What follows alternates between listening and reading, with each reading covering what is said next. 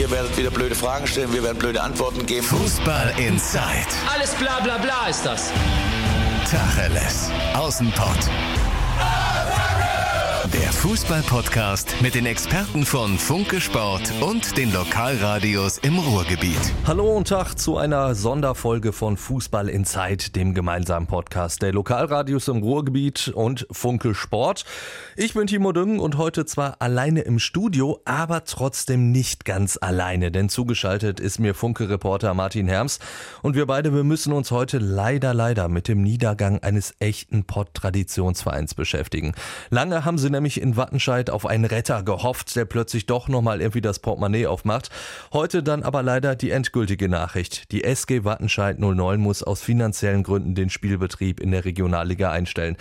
Martin, überraschend ist das Ganze jetzt natürlich leider nicht gekommen. Trotzdem stellt sich ja die Frage, wie kann so ein Verein, der in den 90ern erste Liga gespielt hat, der so viel Tradition hat, der so viel Talente wie die Altintops oder Leroy Sané hervorgebracht hat, wie kann der so zugrunde gehen? Das am Mittwoch verkündete Aus äh, der ersten Mannschaft der SG Wattenscheid 09 war in der Tat keine Überraschung mehr. Damit hat man jetzt in den letzten Tagen gerechnet. Ähm, um das Ganze zu analysieren und, und diesen äh, Niedergang dieses Vereins ähm, wirklich verstehen zu können, da muss man ganz weit zurückgehen. Da muss man in den 90er Jahren anfangen. Ende der 90er, wie man weiß, hat sich Klaus Stahlmann, ähm, ja, der Boss, der Mäzen, der Macher, wie man ihn nennt, der SG Wattenscheid 09, der damals für diese großartigen Erfolge in der Bundesliga verantwortlich war mit seinem ganzen Engagement und seinen Finanzen, hat sich äh, Ende der 90er zurückgezogen und das war mehr oder weniger der Anfang vom Ende dieses Vereins. Ähm, seitdem ging es halt steil bergab und äh, von diesem Rückzug hat sich der Verein nie wieder erholen können.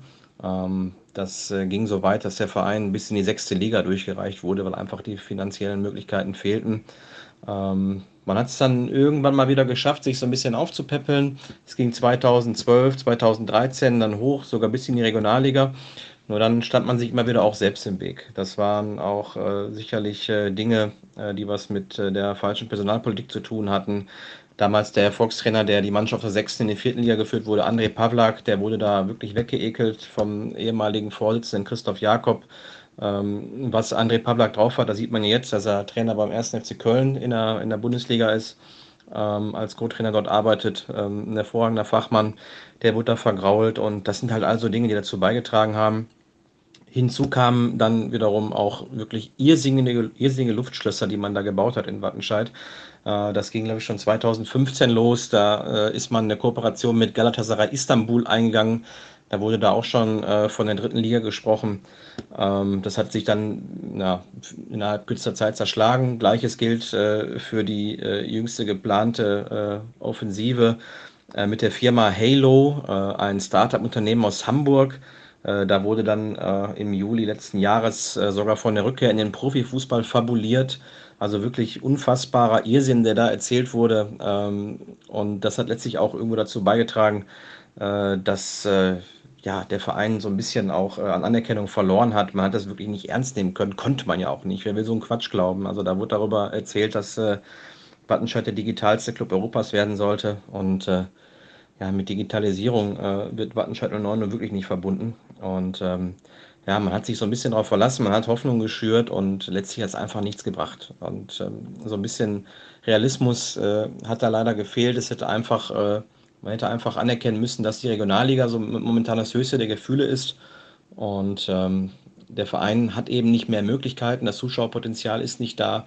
Und das hat letztlich alles dazu geführt, dass, äh, dass es dann bergab gegangen ist. Man hat mehr ausgegeben, als man hatte, äh, konnte die Löcher nicht mehr stopfen und sowas dann eben auch schnell vorbei. Und ähm, ich denke mal, äh, für den Verein ist es sicherlich traurig, ja, wenn so eine große Nummer äh, wie Wattenscheid 09 plötzlich mitten in der Saison aufhört. Aber es ist jetzt nicht auch für den Club eine Chance da, äh, wenn man es denn schafft, äh, wirklich jetzt, wie jetzt heute auch berichtet wurde, die Jugend zu retten. Zumindest hat man das so äh, kundgetan, äh, dass man das geschafft hat.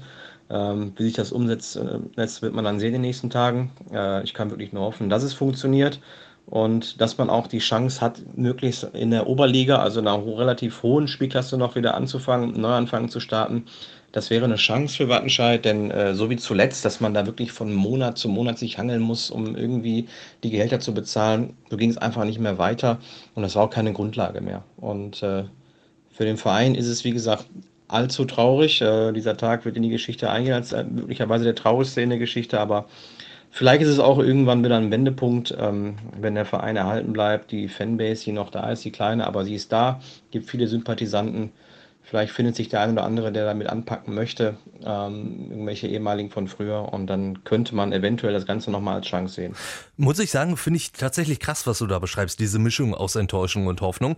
Denn ich weiß noch, als der MSV 2013 damals die Lizenz für die zweite Liga nicht bekommen hat, also da wäre der Worst Case ja auch ein Neuanfang in der Oberliga gewesen. Und ich muss sagen, ich hätte das immer als total furchtbar empfunden. Und deswegen ist das für mich echt schwer nachvollziehbar. Aber Moderatorenkollege und Radio Bochum-Experte Johannes Hoppe, der sieht das ähnlich wie du, Martin. Tja, wie heißt das so schön? Auch langsam sterben ist Sterben, nur dann eben ein bisschen qualvoller, aber äh, vielleicht ist das auch gar nicht so verkehrt. Also wir wissen ja alle, dass der Verein nicht komplett äh, von der Bildfläche verschwindet, sondern die Jugendabteilung bleibt bestehen und äh, es soll sich ein neuer Vorstand formieren. Wir von Radio Bochum sind ja jetzt noch dran und recherchieren, äh, wer das sein könnte. Aber das gibt dann halt auch so ein bisschen Hoffnung, ne? weil wenn zum Beispiel jetzt potenzielle Investoren, die es ja angeblich gegeben haben soll, sehen, dass ähm, da wirklich frisches Blut reinkommt in den Verein, vielleicht kommen die dann ja auch zurück. Und ähm, die Tatsache, dass eben es nächste Saison schon weitergehen kann, vielleicht sogar in der Oberliga, das stimmt dann ja vielleicht doch ein bisschen versöhnlich. Und ähm, am Ende ist es dann, glaube ich, besser so, wie es gelaufen ist, weil äh, so wie der Verein sich die letzten Wochen und Monate dargestellt hat, das hat wahrscheinlich auch den einen oder anderen Investor abgeschreckt. Und äh, ja, wir sind da einfach mal hoffnungsvoll, dass der Traditionsverein dann äh, jetzt erstmal so ein bisschen, sage ich jetzt mal, unterm Radar weiter schwimmt mit der Jugendabteilung und dass es dann möglicherweise nächstes Jahr weitergeht, würden wir uns alle wünschen und äh, wahrscheinlich auch viele Fans in Wattenscheid.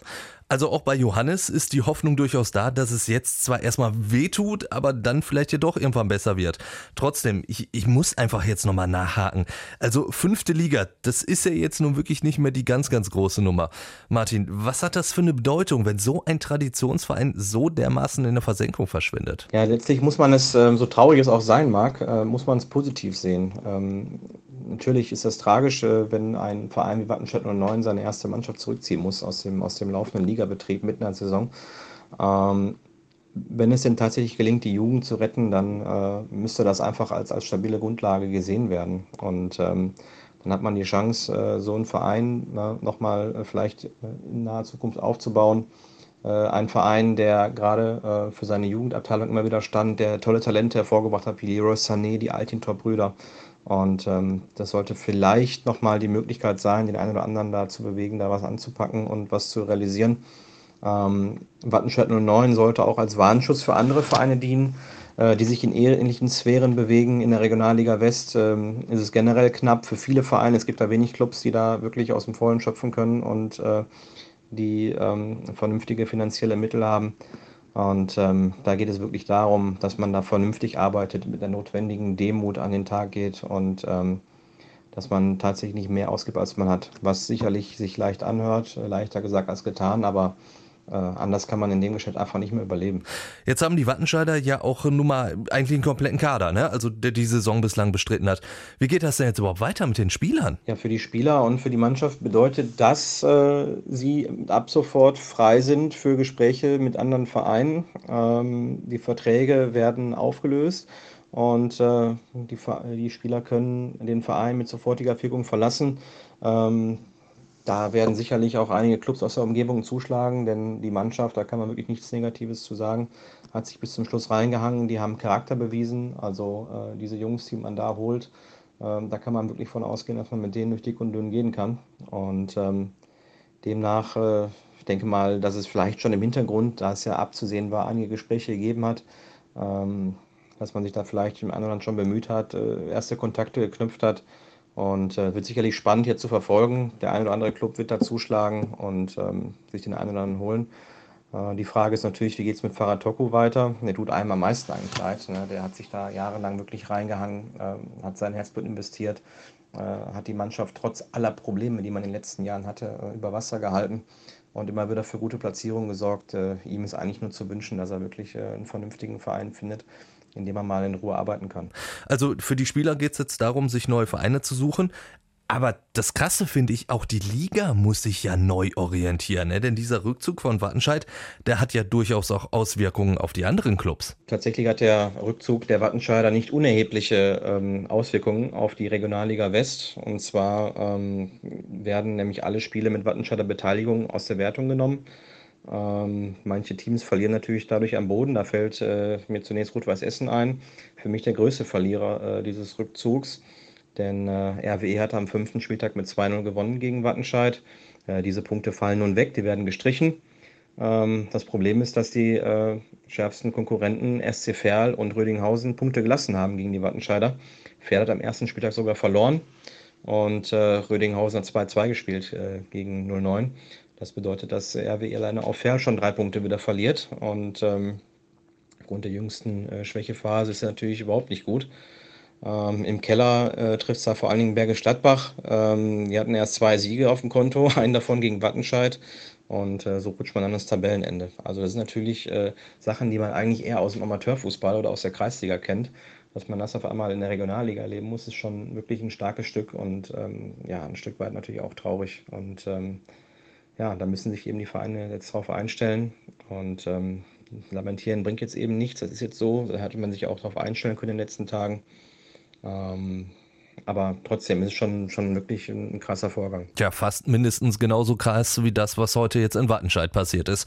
Der Verein hat sich aus dem Spielbetrieb der vierten Liga zurückgezogen und hofft jetzt irgendwie vielleicht in der nächsten Saison in der fünften Liga nochmal komplett von vorne anfangen zu können. Dankeschön, Martin, dass du dir Zeit genommen hast und wir machen natürlich morgen weiter bei Fußball in Zeit. Dann geht's natürlich ums große Derby Schalke gegen Dortmund und da hatten wir Rüdiger Abramczyk zu Gast. Also das wird auf jeden Fall sehr, sehr spannend und wenn ihr noch Anmerkungen zum Niedergang von Wattenscheid 09 habt, unterlasst uns das doch einfach in den Kommentaren. Bis dann. Tschüss zusammen. Fußball Inside, der Fußball-Podcast mit den Experten von Funke Sport und den Lokalradios im Ruhrgebiet.